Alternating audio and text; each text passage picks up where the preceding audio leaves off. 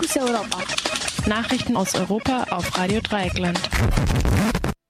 Und hier sind die Nachrichten für den heutigen Mittwoch, den 15. Februar 2017 um kurz nach 9.30 Uhr.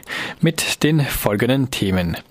Hürriyet zensiert den Schriftsteller Oran Pamuk. Trump fordert Rückgabe der Krim an die Ukraine. Peugeot will Opel übernehmen, Stellenabbau befürchtet. Und Wohnungen türkischer Imame in Deutschland wegen Spionageverdacht Durchsucht. Und nun zu den einzelnen Themen. Hürriyet zensiert den Schriftsteller Orhan Pamuk. Der türkische Nobelpreisträger für Literatur Orhan Pamuk hat einer Internetplattform mitgeteilt, dass ein mit ihm geführtes Interview von der türkischen Massenzeitung Hürriyet nicht gedruckt wurde. Nach Pamuks Aussagen sollte das Interview am Montag in der Zeitung erscheinen, äh, was aber nicht geschah. Pamuk vermutet, dass das Interview deshalb nicht gedruckt wurde, weil er sich für ein Nein bei dem Referendum am 16. April ausgesprochen habe. Bei dem Referendum Referendum geht es vor allem um eine drastische Erweiterung der Befugnisse des jetzigen Präsidenten Tayyip Erdogan. Die Zeitung Hürriyet, zu Deutsch Freiheit, ist Teil des Doan-Konzerns. Bis vor einigen Jahren war der Doan-Konzern sehr mächtig. Seine Medien haben Erdogan anfangs unterstützt, gerieten dann aber in einen Streit mit ihm und mussten schließlich aufgeben. Anscheinend will der Konzern keinen neuen Streit mit Erdogan riskieren.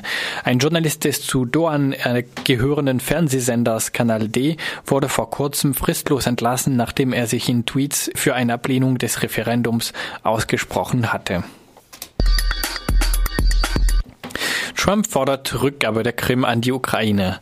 Trotz seiner im Wahlkampf und danach verkündeten prorussischen und antichinesischen Haltungen äh, scheint nun Donald Trump sehr rasch zu Barack Obamas Positionen in der Außenpolitik zurückzukehren.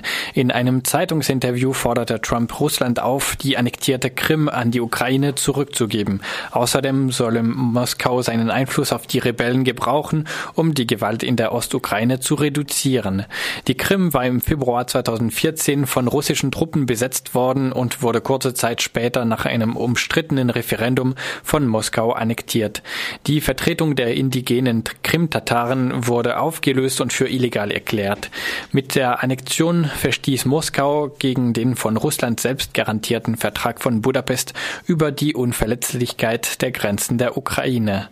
Laut dem Nachrichtensender CNN wirft die US-Regierung Russland auch eine Verletzung des INF vertrages über die Beschränkung von Mittelstreckenraketen vor.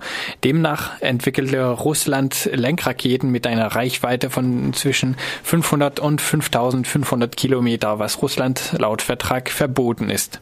In Russland hatte man bisher gehofft, Trump werde bald die von Obama verhängten Sanktionen aufheben. Danach sieht es nun nicht mehr aus. Es sei denn, Trump macht die nächste Wende. Peugeot will Opel übernehmen, Stellenabbau befürchtet. Der französische Automobilhersteller Peugeot will den zu General Motors gehörenden Autobauer Opel übernehmen. Lokale deutsche Medien befürchten nun einen Stellenabbau bei Opel. Letztes Jahr verfehlte Opel sein Ziel erstmals seit Jahren wieder Gewinn zu erwirtschaften.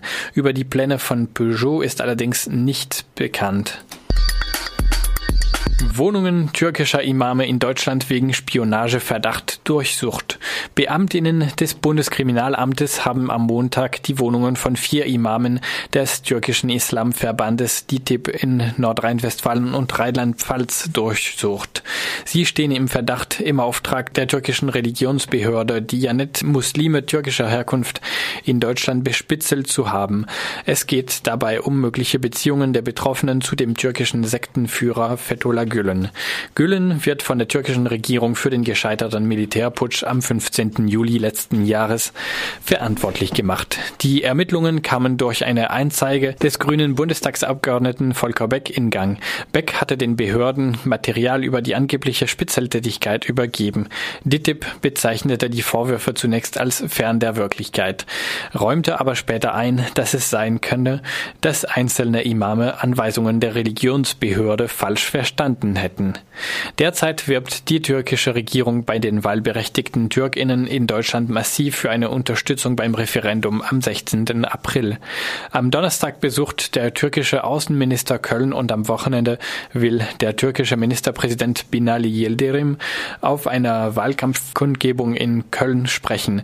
Dabei dürften sie nicht an Kritik an dem Vorgehen der deutschen Behörden sparen.